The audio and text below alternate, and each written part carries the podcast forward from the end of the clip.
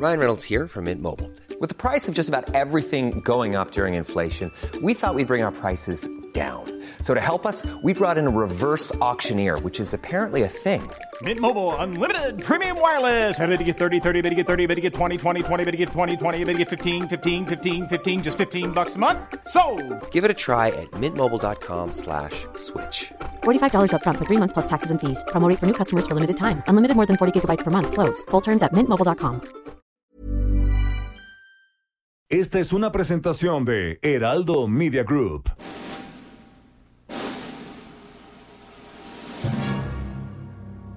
Bienvenidas y bienvenidos a un programa apocalíptico para sensibilidades más allá del rascahuele. Están a punto de entrar a un universo paralelo donde dicen que la distancia es el olvido para ponernos en sintonía con el espíritu melodramático de... Pepe el Toro es inocente con Jairo Calixto Albarrán y Fernando Rivera Calderón. Pepe el Toro es inocente.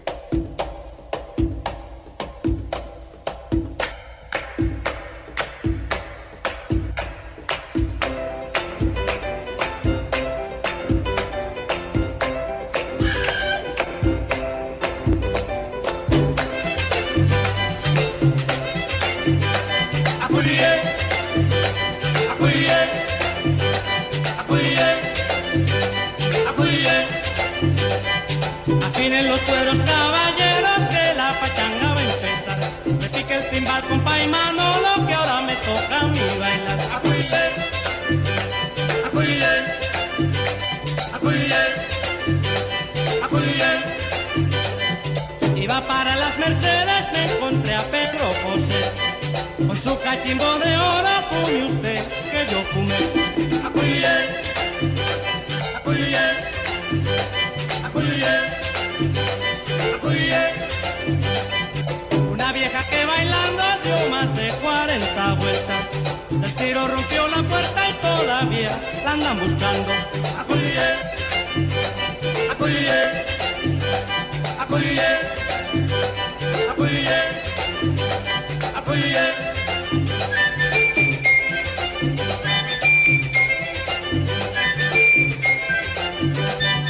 Y Jairo Calixto baila así. No manches. Mi querido Jairo, ¿cómo estás? No, Bienvenido. qué- maravilla. Pepe el Toro es inocente. Hasta donde se sabe, hasta donde se sabe, porque Hasta donde van las sí, investigaciones. no hay claridad, Este, no hay certeza jurídica. no queremos caer en linchamientos. No, luego te- es que primero te linchan y luego, luego averiguan. Está difícil. Tan linche y linche. Linche y linche.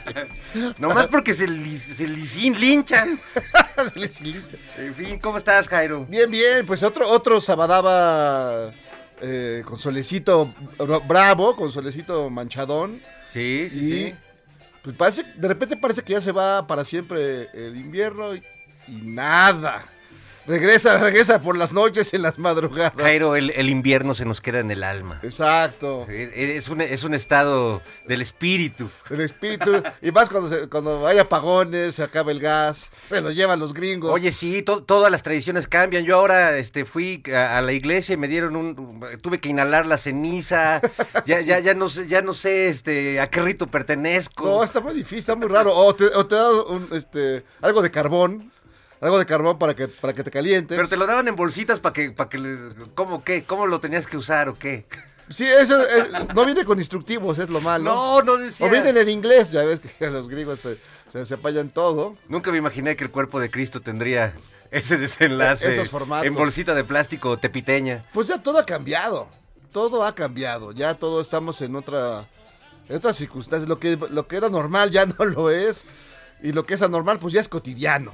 Y hay cosas que nunca cambian. Por ejemplo, hoy que venía para acá, que este, ya sabes que yo soy una persona responsable, que siempre tiene todos los, los pelos de la burra en la mano. pues, Todos. venía a tiempo para llegar al Heraldo Radio.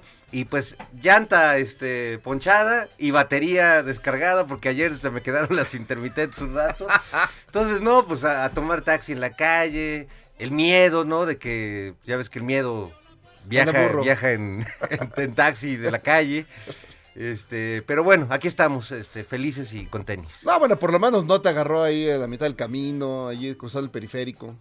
Eso ya es una ventaja. Sí, sí, que también es horrible. Sí, Una claro. vez me pasó en Chilpancingo, fíjate. Iba pasando por Chilpancingo y ahí colapsó el automóvil. Entonces tuve que ir a un, un taller mecánico ahí donde me fue realmente muy mal. Salí con más cosas de las que traía originalmente. Necesita- no, joven, necesita otro motor. Sí, no, no. no. No, y así.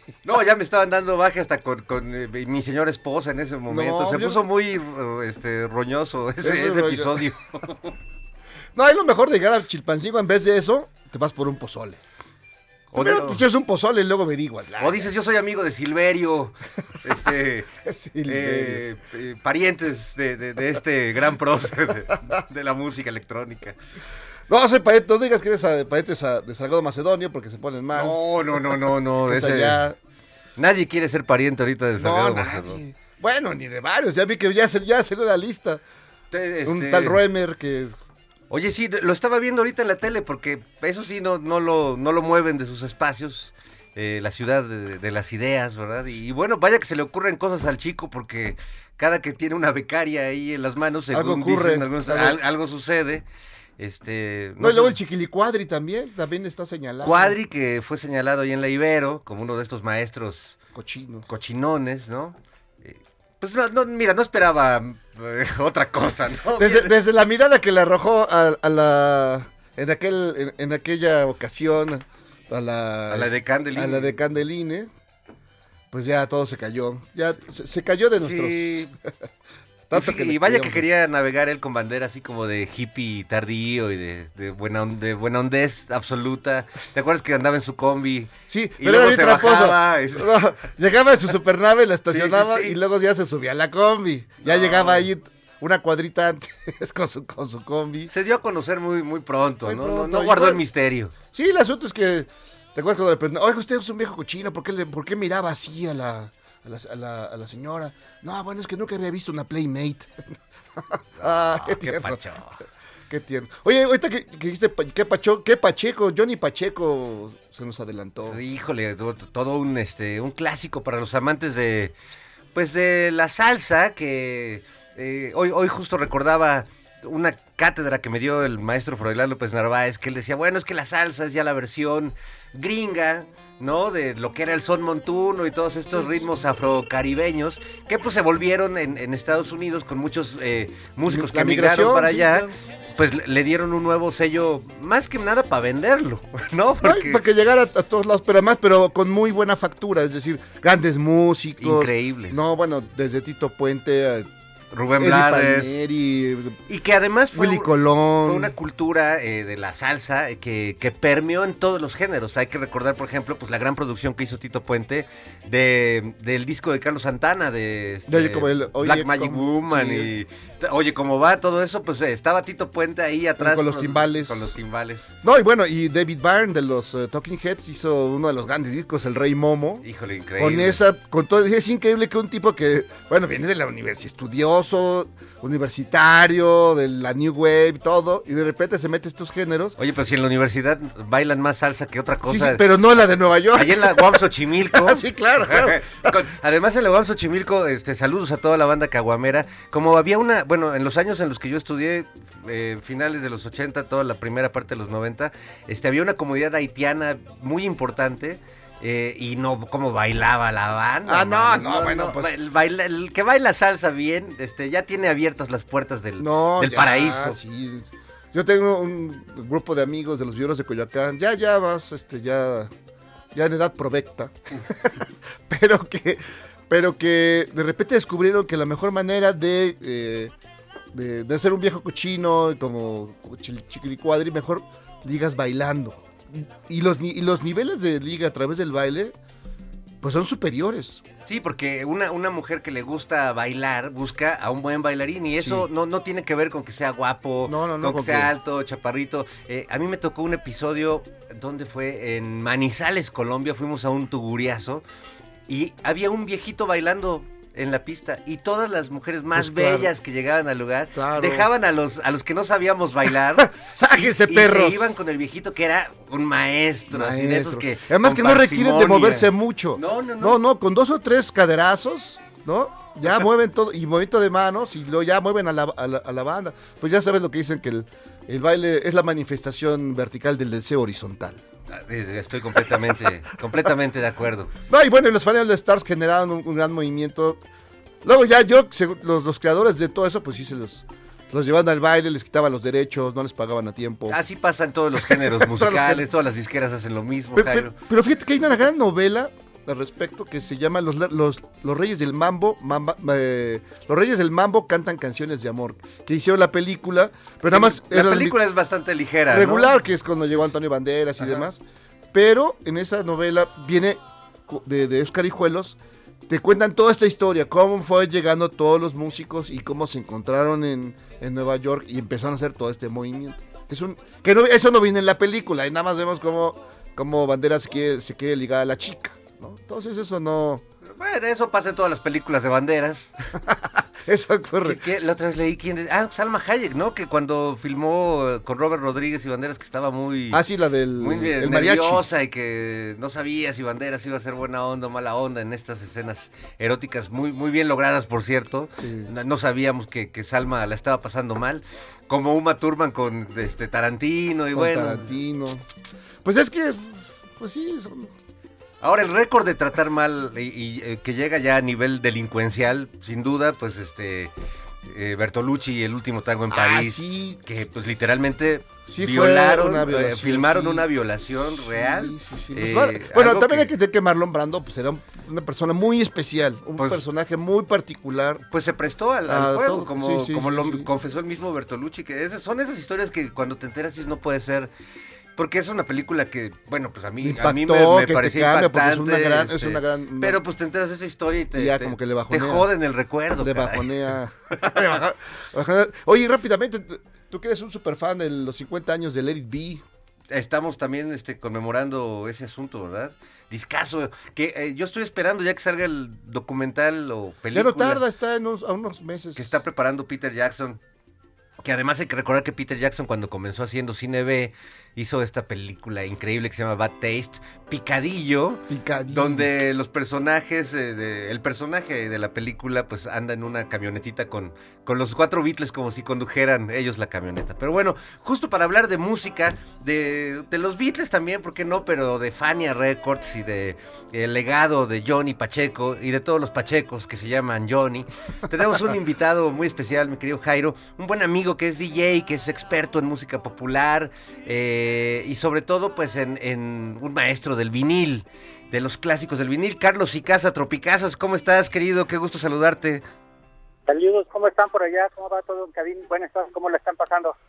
Pues, Pues un poco acalorado- acalorados, pero Sí. bien. Sí, sí, ¿Qué eso tal yo- sol? Qué gusto. Oye, Carlos. saludo desde el Parque Pushkin, estoy aquí en el Parque Pushkin exactamente. Ah, qué maravilla. Ah, pues ahí se hace un mercadito interesante, ¿no?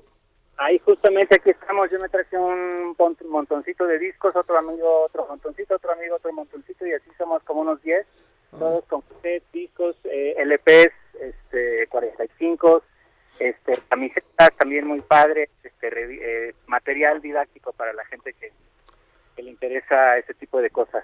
A mí me, me llama la atención, Carlos, que de- desde que te conocí, que me decías que a ti la música te interesa hasta que se, hasta el momento en el que se grabó en vinil, que digamos que ya la música digital, pues no te interesa tanto, digamos, como toda esta, esta etapa de oro, digamos, de la música en, en, en el acetato, ¿no?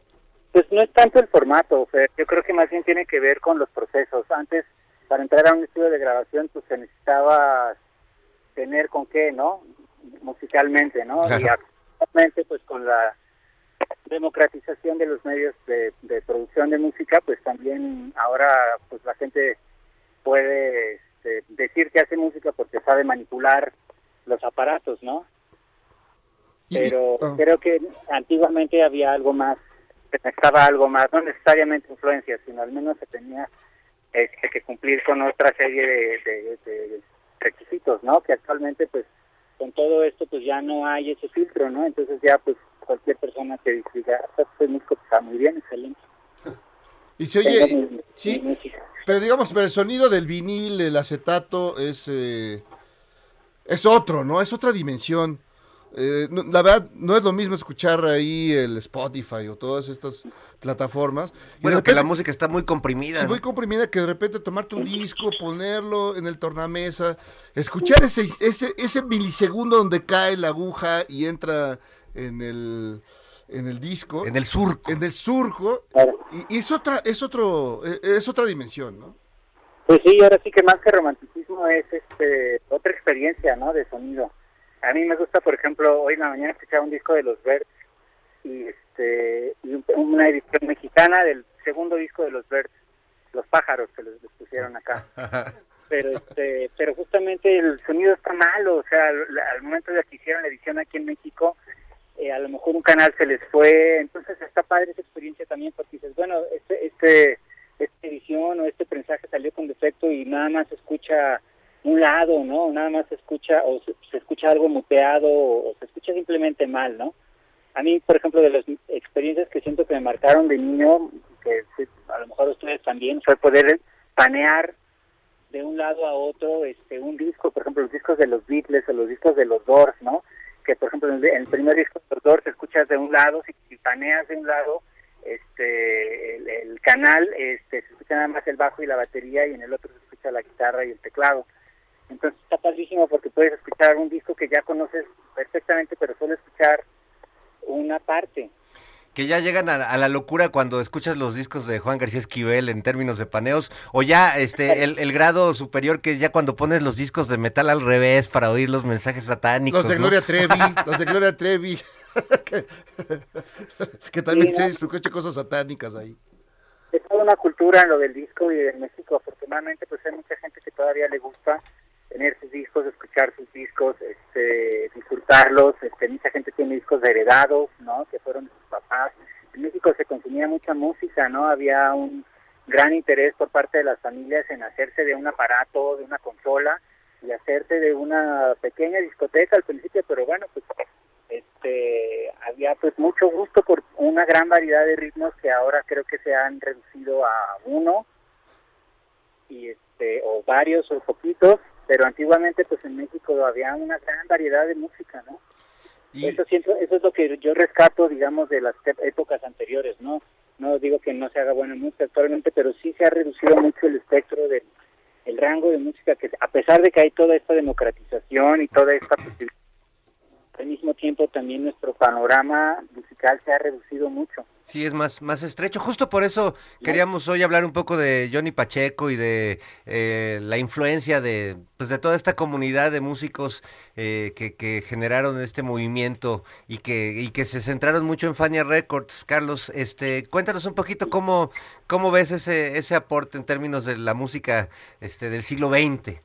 No, pues monumental, este, definitivamente Johnny Pacheco junto con Jerry Masaki fundaron en el 63 o 64 la Fania Records, ¿no? El, primer sello dedicado a la expansión masiva de la música tropical, por un lado con un este, abogado mafioso mexicano de, de Nueva York, Jerry Masucci, y por un músico ya de este, multiinstrumentista y arreglista, eh, Tony Pacheco, nacido originalmente en República Dominicana, pero creció y pasó buena parte de su adolescencia ya en Estados Unidos. Y ahí es donde empieza a tocar, empieza primero con Eddie Palmieri en la famosísima orquesta Dubonnet, que fue una de las más legendarias agrupaciones de música tropical que se recuerden. Y este de ahí, bueno, eh, Johnny Pacheco se asocia con Jerry Masucci, fundan Fania Records y empieza el emporio gigantesco de la música tropical. Pues muchos escuchamos en, nuestra infancia o, o en este, en- depende de dónde hayamos crecido, ¿no? Pero la música tropical en algunos lugares ha sido como medio mal vista, ¿no? Aquí, por ejemplo, en, en la Ciudad de México todavía eh, hasta cierta, no, no hace mucho tiempo la música tropical era vista todavía con desdén, ¿no? Por mucha gente que se creían rockeros o yaceros o estaban en otro mundo, ¿no? Siempre la música tropical ha tenido un cierto desdén pero cuando uno va descubriendo lo que fue la Fania All Stars, la Fania Records y esa, esa gran este eh, industria independiente de la música, tomamos en cuenta de que era un sello independiente, este lograron este descubrir y amalgamar a tanto talento juntos. ¿no? Tanto músic, músicos provenientes de Cuba, de Dominicana, de Puerto Rico, este, afrofilipinos, en el caso de Joe Batán, ¿no? Y una gran cantidad de superestrellas de la música que, este, que pues tardamos en, en muchos lugares, eh, tardamos en reconocer ese talento, ¿no? Pero bueno, Johnny Pacheco fue el fundador de este sello, eh, su principal impulsor, su principal este, motor en términos creativos, y bueno, pues trabajó con leyendas como Mongo Santamaría, Celia Cruz, Ray Barreto, eh, Tito Puente, la, la, la plana mayor de la historia de la música latina del siglo XX en Nueva York, ¿no? Pero bueno, del Nueva, de Nueva York para el mundo.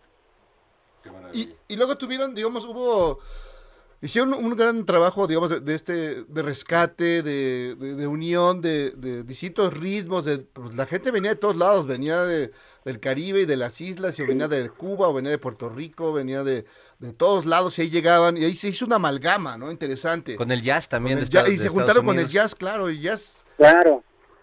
Bueno, pues sucede que eh, más o menos a principios, mediados de los años 60, eh, la música soul empieza a ser escuchada fuera de las de los guetos, ¿no? En Estados Unidos la música hecha por negros antiguamente solo se escuchaba en los barrios de los negros y solo los negros podían entrar a los lugares de los negros, ¿no? No había no había mezcla en ese sentido. Es hasta principios de los años 60 con, el, con, con el- la avalancha del rock and roll que los negros se dan cuenta, pues esta es nuestra música y, ahora la están usando los blancos y está funcionando y está jalando y está pegando.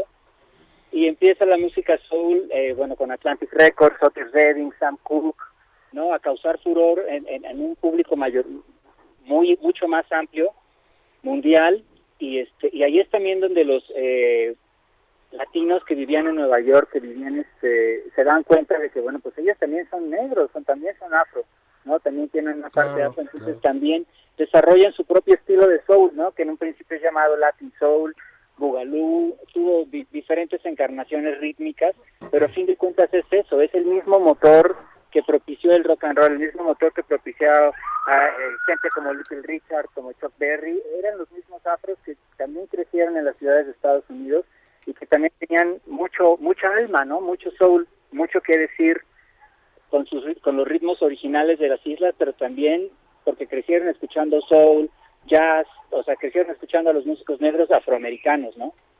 Y bueno, el resultado fue, fue delirante, aunque eh, para muchos también hubo una ruptura con, con la música tradicional finalmente de donde venían todos esos músicos, ¿no? Eh, no sé si te ha tocado escuchar al, al maestro Froilán López Narváez cuando habla de la rumba Sí. y que dice que, bueno, Sí. pues la rumba es realmente lo, lo que comercialmente o en Estados Unidos se llamó la salsa y que es la derivación de todos los sones y todo esto, pero finalmente esa esa rumba o ese o ese son eh, más de, de Cuba, de, de- de- de Puerto Rico, eh, agarró otros caminos, ¿no? Fuera de Estados Unidos. Digamos que no no agar, no siguió esa misma ruta.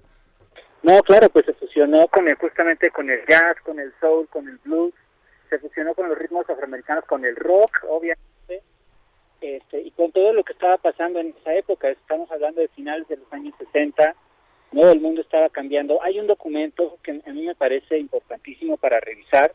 Probablemente conocen la película que se llama Cuando éramos reyes, When We Were Kings en inglés. Ah, ya, sí. Es un, un documental de este director que se llama Leon Gask, que ganó premios, etcétera. Pues es, es un documental que trata sobre la famosa pelea de Mohamed Ali con George Foreman en Zaire en 1974. ¿Lo revisaron? ¿Lo, lo conocen ese documental? No, no, no. No.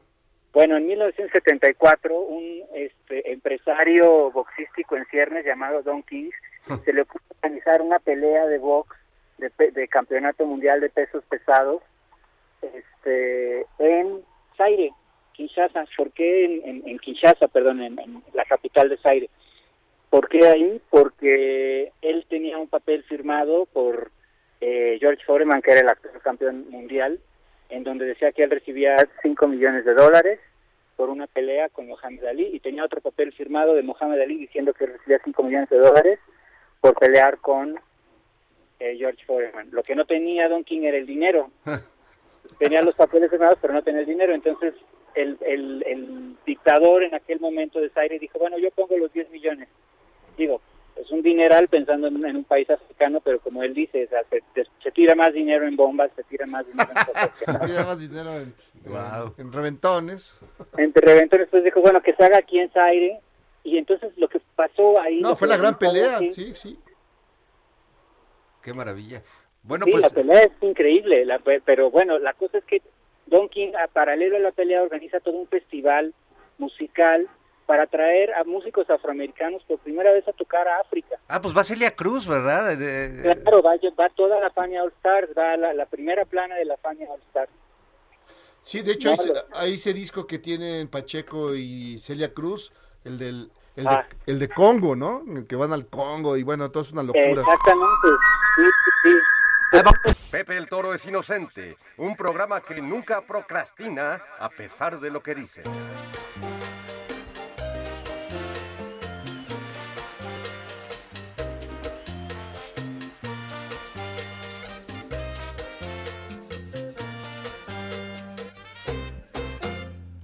Quítate tú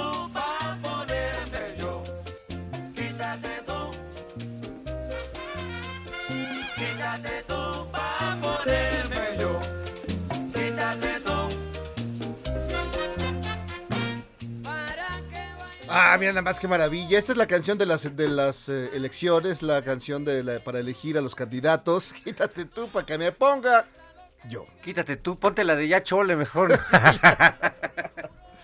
Sí, pues también, pues toda esta creación, este mundo que se creó alrededor de la Fania All Stars. Oye, y, y algo que es interesante eh, es eh, la lírica, las, las letras, porque Sí. Cuando hablamos de música tropical pensamos en la música tropical que se hace en México, que tiene letras pues realmente un poco pueriles, en, en su gran mayoría, este, muy, muy básicas, pero eh, entre- en, las, en la salsa y en, en varios de los artistas, bueno, pienso en Rubén Blades, que No, es un maestro de maestros No, en estos pero estos Rubén términos. estudió en Harvard. Sí, sí, sí, pero bueno, son, Pero- son verdaderos tra- tratados, este, historias narradas de una manera, pero además es un común en, en general en la música tropical, en la salsa, que haya buenas historias eh, contadas. Carlos Icaza, nuestro invitado esta tarde, Tropicazas, ¿cómo estás? Este, ¿qué, qué cuentas sobre esta parte de, de lo que decían estas canciones, que eran eh, pues básicamente para bailar, pero tenían un gran contenido social también? No, definitivamente. Y aparte, eh, como, como dices, por ejemplo, este tema, quítate tú para ponerme, y esta es composición de Johnny Pacheco. Este tema viene en el primer disco de la Fania All Star, que es un en vivo, disco en vivo. Pero bueno, eh, esa parte del son, digamos, del, de la parte tradicional del son, donde hay una parte que se sabe, pero hay otra parte que se improvisa. Claro. ¿no? Entonces, ese es, ese es justamente el, el- el- la, la conexión de la, de, la, de la salsa, digamos, con las músicas anteriores que, el- que, la, que, la, que la crearon, ¿no? Como tal. Eh, definitivamente el mismo, este, Eddie eh, bueno, eh, Héctor Lavoe, este, Rubén Blades, Willy Colón, ¿no? De los máximos tal vez exponentes en cuanto a la lírica, ¿no? Adalberto Santiago, este, Pete el Conde Rodríguez, que fue el cantante de la primera parte de la orquesta de, de Johnny Pacheco ya en Fania All Stars. Pero bueno, eh, Johnny Pacheco contribuyó muchísimo a toda esta, a toda esta imaginaria, a todo este mundo este, y a toda esta, pues justo, digamos, melting pot o como le podríamos llamar, este, sí, pues mezcolanza de, de todo lo que venía del Caribe, pero también todo lo que estaba pasando a nivel mundial, ¿no? Este, la Fania All Stars de la mano de Johnny Pacheco fue todo un catalizador del mundo de su tiempo, ¿no? Y todo este orgullo de Latinoamérica, no tienen ustedes idea del impacto que tuvo esta música en Colombia, el impacto que tuvo en Perú, en Venezuela, en México realmente es aquí en la Ciudad de México donde hay como un espíritu un poco más salsero, en el puerto de Veracruz obviamente, pero el México no es tan salsero, fuera de la capital vas a otras ciudades y realmente no hay esa afición por la salsa, pero cuando va uno a, ciudades de Colombia, a, Venezuela, no, pues ahí pero ahí te das cuenta realmente del impacto que tuvo esta música. Fue el rock and roll, fue, el- fue la- el Sí. impacto que tuvo el rock and roll, fue el, rock- fue el mismo impacto que tuvo, pero este en estos países. ¿no? Principalmente, sin hablar de las islas del Caribe, ¿no? Sí, no, y es otra cosa. Pues fíjate lo que me llama la atención, ahorita que mencionaste a Héctor Lavoy, me, hace unos días me dio una vuelta por, por Tepito, tenía siglos que no pasar por ahí, y lo más alucinante es que tú encuentras de todo, pues ya sabes, playeras de todo tipo, de todos los equipos de fútbol, de todas esas cosas, pero había una, todavía una sección de playeras, chamarras, dedicadas a Héctor Lavoe. O sea, dije, Es Lavoe. ¿qué, qué Ta, cosa ta, más ta, ta. extraña? O sea, sí, no sé, o sea, de verdad. me- No, pues idolazo, ¿no? No, claro, pero me refiero, pues puede haber estado, bueno, no había de Bad Bunny, o sea, no había de Bad Bunny. No había de Don Ramón. No había de, de Don Ramón, pero había de, de- de Héctor Lavoe. Además, o- otra historia muy, muy, muy loca, ¿no? Bueno, pues es que es justamente por eso, es porque Tepito es un bastión salsero importantísimo en el país. Ah, eso, eso. eso. Eh, los, eh, la música tropical se empezó a popularizar en México a través de los sonideros.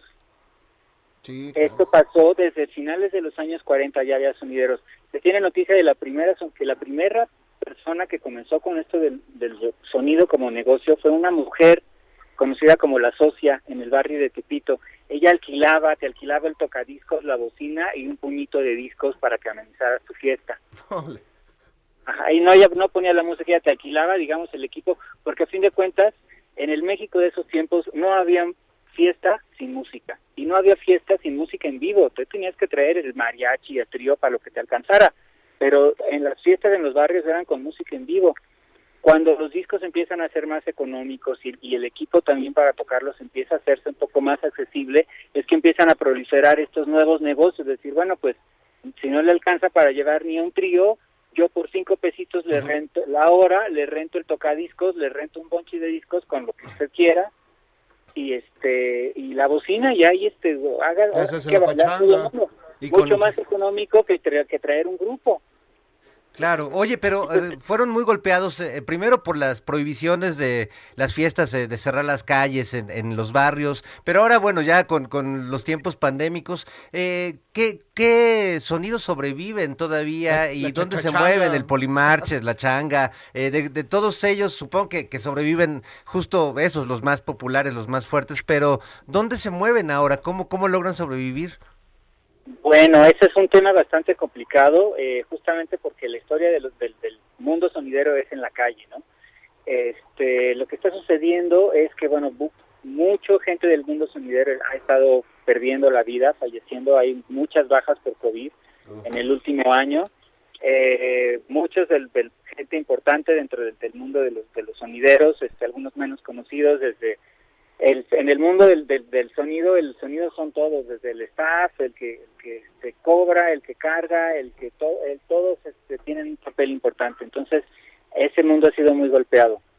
Actualmente, bueno, pues muchos este, hacen transmisiones por Facebook, transmisiones por este, alguna red social, pero están, digamos, solo activos así.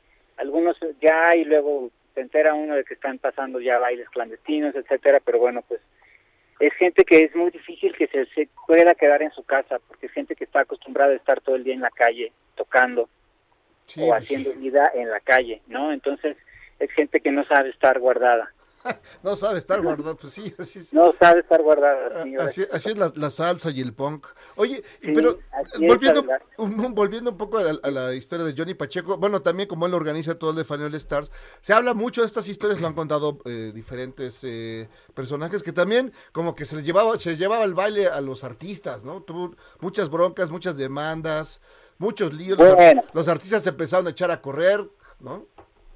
Bueno, hay que recordar que en esos en esas de épocas las compañías de discos no te daban nada realmente por grabar un disco, ¿no? Tenías que vender muchísimos millones de discos para que te tocara algo, ¿no?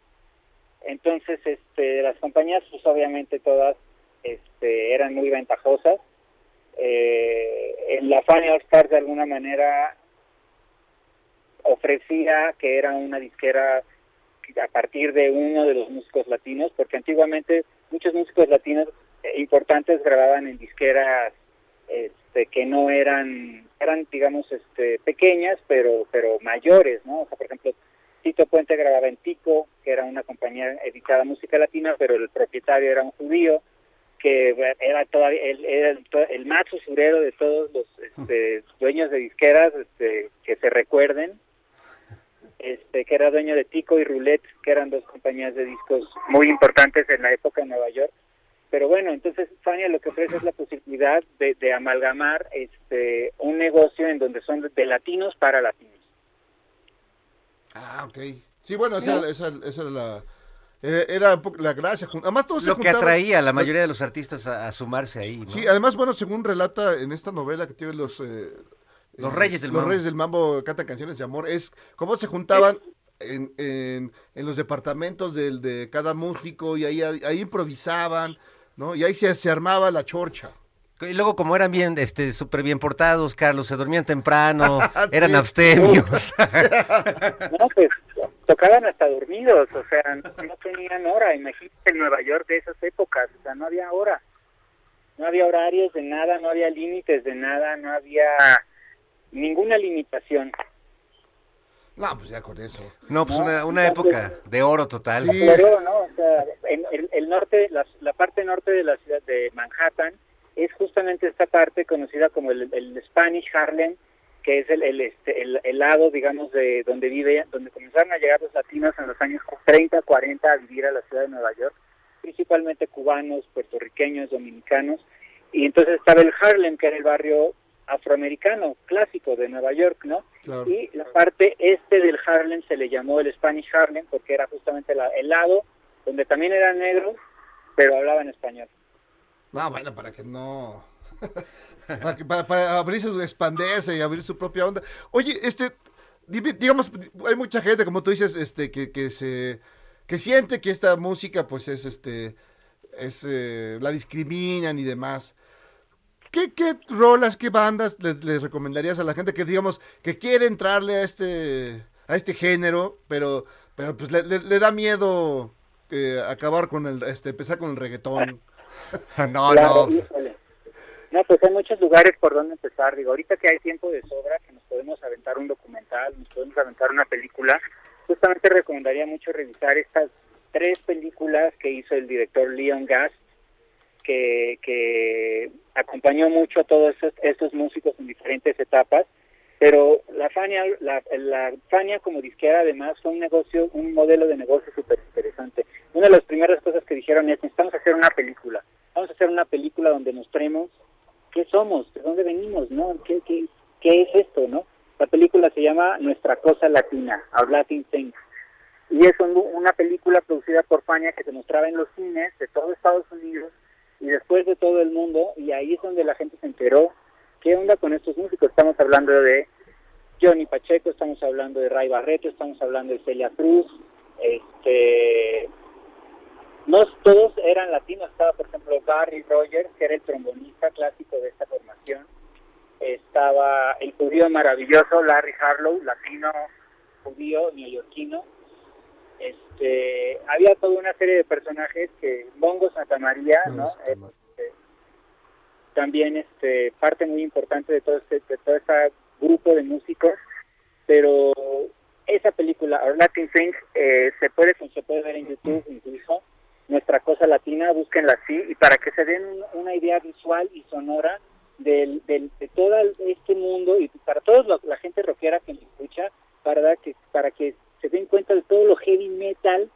lo pesadísimo como o sea es más rockeros que los rockeros yo creo de, de, de, de cómo tocaban lo que hacían musicalmente este, la fuerza y la energía con la que interpretaban no era era una intensidad por eso yo creo que buenos personajes como Héctor Lavoe son tan venerados no porque son más rockstars que los rockstars Claro. Sí, o sea, y, y- fue gente que, que vivió al límite de verdad o sea que no, Sí. no era Lástima que lo haya interpretado. Marc Anthony.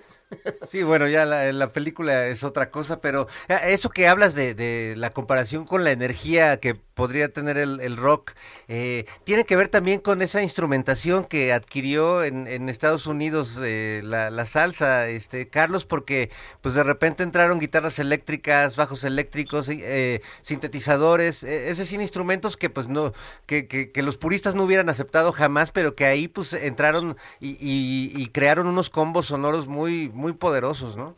Exactamente, justo esta fusión de instrumentos es la que hizo posible esta nueva forma de entender la música, ¿no? Y que bueno, se extendió a tal grado que bueno, la música, no podríamos entender la música actual sin todo el legado de, de, de este puñado de músicos, ¿no? Salidos de Nueva York. No, pues qué maravilla de, de historia. Además, eh, y eh, bueno, perdón, ese documental en especial, Nuestra Cosa Latina, después hubo una película que se llamó Salsa, justamente, también producida por la Fania All Star, y hay otro documento que es este que les digo que se llama Fania All Star en vivo en África, Live in Africa, que justamente es este concierto que dan en Kinshasa en 1974, en un estadio donde no había iluminación, o sea, ellos tenían a miles de gentes enfrente, pero como no había iluminación para la gente, no veían quién estaba ahí. pero bueno, Más que los gritos. Más que los gritos de aprobación, ¿no? Porque imagínate para todos estos músicos afro, afrolatinos llegar a África por primera vez y darte cuenta de todas No, las que- conexiones, darte cuenta de, de que es realmente tu madre tierra. Exacto, las conexiones que había entre Qué una cultura y otra, ¿no? Qué maravilla. Sí. Y todo gracias Ese- al box. Y gracias a Mohamed Ali. Gracias al box. Y bueno, también en un, en un es- aspecto más en un espectro más amplio también les recomiendo mucho ese documental Cuando éramos reyes, When We Were Kings, también dirigido por el mismo Leon Gast, el mismo director de cine, que bueno, es un documento de su tiempo este en cuanto a, a todo lo que pasó en ese festival y aparte sobre ese personaje importantísimo, también ícono de, de esos tiempos llamado Mohamed Ali. Ah, pues qué maravilla. Pues ahí están las recomendaciones para toda la banda que quiera eh, acceder a estos ritmos afroantillanos sabrosos y, y mezclados eh, con el jazz y con los sonidos eh, en Estados Unidos. Eh, Carlos y Casa, muchísimas gracias. ¿Cómo te encontramos en las redes para todas aquellas personas que quedaron prendadas de tu sabiduría musical? Pues eh, ahí tengo un Facebook que es Tropicasa, con Z, eh, es Tropic, espacio, Asa, con Z. Muy bien, pues ahí te buscaremos. Ahí generalmente posteo lo- mis- los programas de radio que hago y las colaboraciones que, hago continuamente con diferentes espacios y diferentes radios. Muy bien. Pues te lo agradecemos mucho, Carlos. gusto, Un- gusto saludarte. Este, gracias por compartir estos minutos con nosotros. Te mandamos un abrazo y, y esperamos poderte escuchar pronto. Un abrazo para ustedes y que tengan bonito sábado. Muy bien, pues ahí. Gracias, Carlos y Casa, Tropicasa. Tropicasa. Además que, que tomen, eh, yo, para aprender a bailar, yo voy a tomar un, un curso o algo, por eso tengo dos patas derechas. Oye, sí, sí, sí, este. Estoy negado. Un buen bailarín es muy cotizado, Jairo. Sí, no. Acuérdate de esa bonita película de María Novaro, Danzón, que María Rojo Fue a buscar, fue a va buscar al bailarín al- allá a Veracruz. Híjole, qué, bonita película, me encantaba. Me encanta, Danzón. Oye, este aquí Juan Sempeda dice, Monocordio, no sabía que eras guamero, saludos desde Tláhuac. Es la primera vez que escucho esta emisión y es un gusto, digna, libre y soberana. Eh, René Leiva dice, pura calidad en la radio. Eh, también eh, por acá Claudia Sánchez dice, primera vez que puedo escucharlos en vivo y qué buen programa. Juntos Jairo y Fernando son garantía de pasarla bien. Muchas gracias, Claudia. Pues sí, estamos aquí reunidos para, pues, para que ustedes el sabadaba se la pasen se la pasen chido. Agustín, Agustín Lara. Agustín Melgar. Oye, Rey, eh, René Leiva también nos manda a saludar. eh, pura calidad en la radio. Muchas gracias. Mucha- y mucha gente aportando a Cervayel, hablando del tema de. sobre Johnny Pacheco y hablando de los. eh, de algún documental que se llama Yo soy la salsa. Ya pone ahí el link para escucharlo, hablando de Johnny Pacheco como el único padre de la salsa. Oye, y hay que recordar a la banda también que ya se va a estrenar este podcast eh, de diablos, de asesinos seriales, eh, del, pues, famosos, ¿no? De, de todo el mundo y personajes que por su saña, su maldad, su y su inteligencia perversa, pues han logrado trascender y ser reconocidos. Esto es una colaboración entre el Heraldo Media Group y Amazon Music. Se van a transmitir dos programas por semana y el primero pues va a salir el 26 de febrero hoy para que estén pendientes todos los fanáticos medio enfermazos, ¿verdad? De, de, de- del asesino serial. y El todo. asesino serial, pues mira, es que también, es que tiene, son personajes muy particulares, como sus traumas, ¿no? ¿Qué los lleva a matar? Y luego a algunos con saña, con, con lujuria, con eh, delectación, pero también con mucha inteligencia, ¿no? De, tratando de no dejar, eh, eh, pues, huellas, que no quede huella, que no, que no. ¿no? Para que para seguir cometiendo sus fechorías y muchos de ellos se convierten en, en Gobernadores. gobernadores, otros en, en objetos de culto, ¿no? Muchos eh, de, de los grandes asesinos re- iban ahí a, a recibir, eh, les llegaban cartas de amor y de entrega, eh, de, de seducción, porque tenían, pero extrañamente algunos eh, generan pasiones eh, entre, entre su fanaticada. Hay, un- hay una cultura en Estados Unidos de, de fanatismo, de devoción literalmente hacia los asesinos seriales. Eh, re- van a los lugares donde cometieron los asesinatos, la familia Manson, Charles Manson, Sí. este Ted Bundy, e incluso pues películas que se han inspirado, Asesinos por Naturaleza, Natural. Born Killers de Oliver Stone, Oliver Stone. que pues es, es la apología del asesino, ¿no? El asesino como el, como el antihéroe americano por excelencia. Claro, no, pues es que es el, es el, pues como rompe todas las reglas y, y no lo agarran, no los agarran con facilidad. Bueno, a veces los agarran porque Por ellos quieren, sí, porque, ellos está- este, dicen, se aburren. No, sabes que ya agárrenme, porque ya, ya, ya me aburrí de matar. Entonces ya los agarran. Por el caso de Henry Lee Lucas, uno de los más famosos, que pues ya estaba hasta el gorro. de- eran verdaderas carnicerías los que organizaba este muchacho. Y al final, pues, eh, dijo, ya estuvo. Entonces ya fue dejando sus pistitas y hasta que me lo apañaron.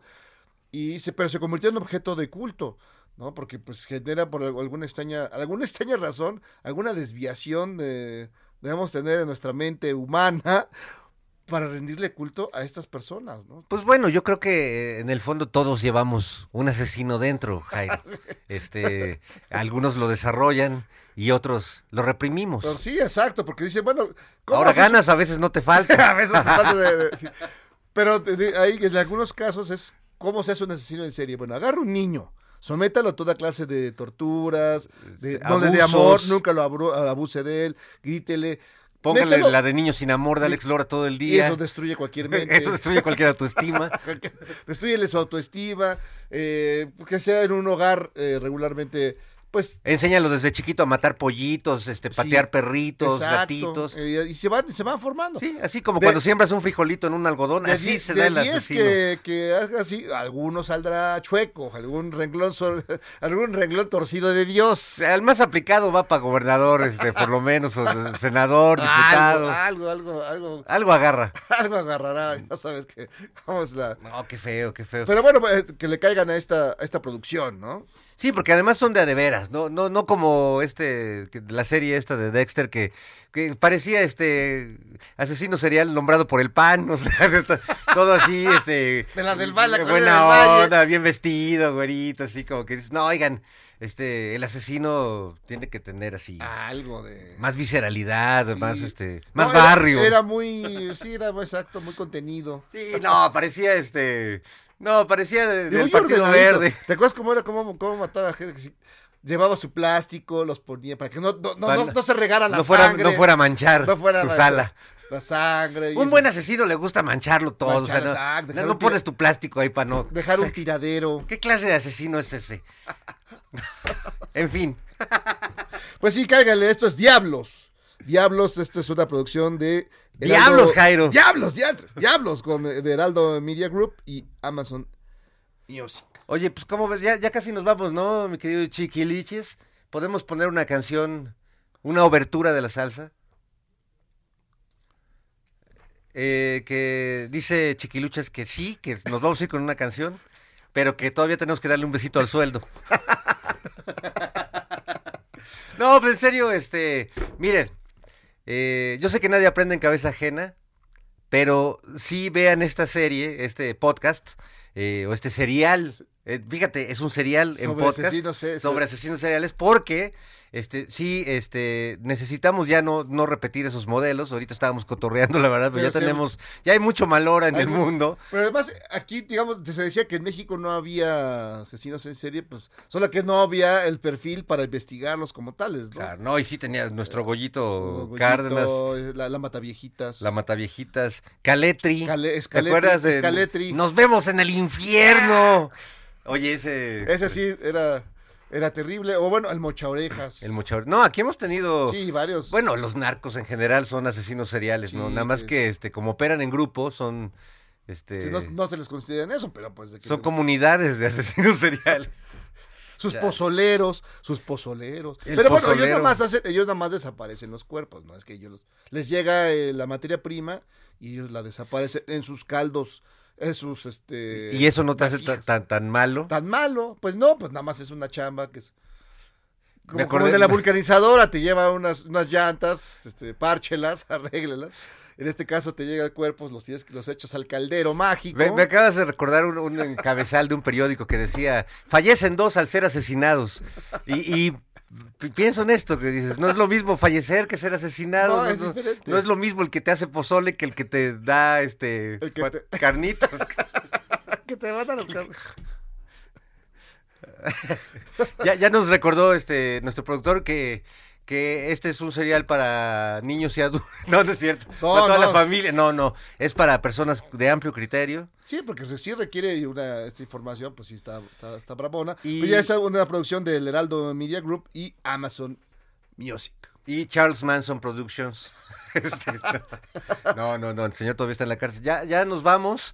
Este, espero que hayan disfrutado el soleado día de hoy. Jairo, qué gusto. No, qué maravilla, y vamos, vayamos bailando con Johnny Pacheco. Vámonos, Pachecos.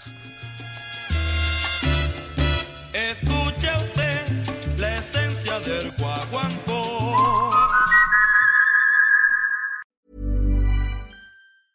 Planning for your next trip? Elevate your travel style with Quince. Quince has all the jet setting essentials you'll want for your next getaway, like European linen, premium luggage options, buttery soft Italian leather bags, and so much more. And is all priced at 50 to 80% less than similar brands. Plus, Quince only works with factories that use safe and ethical manufacturing practices. Pack your bags with high-quality essentials you'll be wearing for vacations to come with Quince. Go to quince.com slash pack for free shipping and 365-day returns.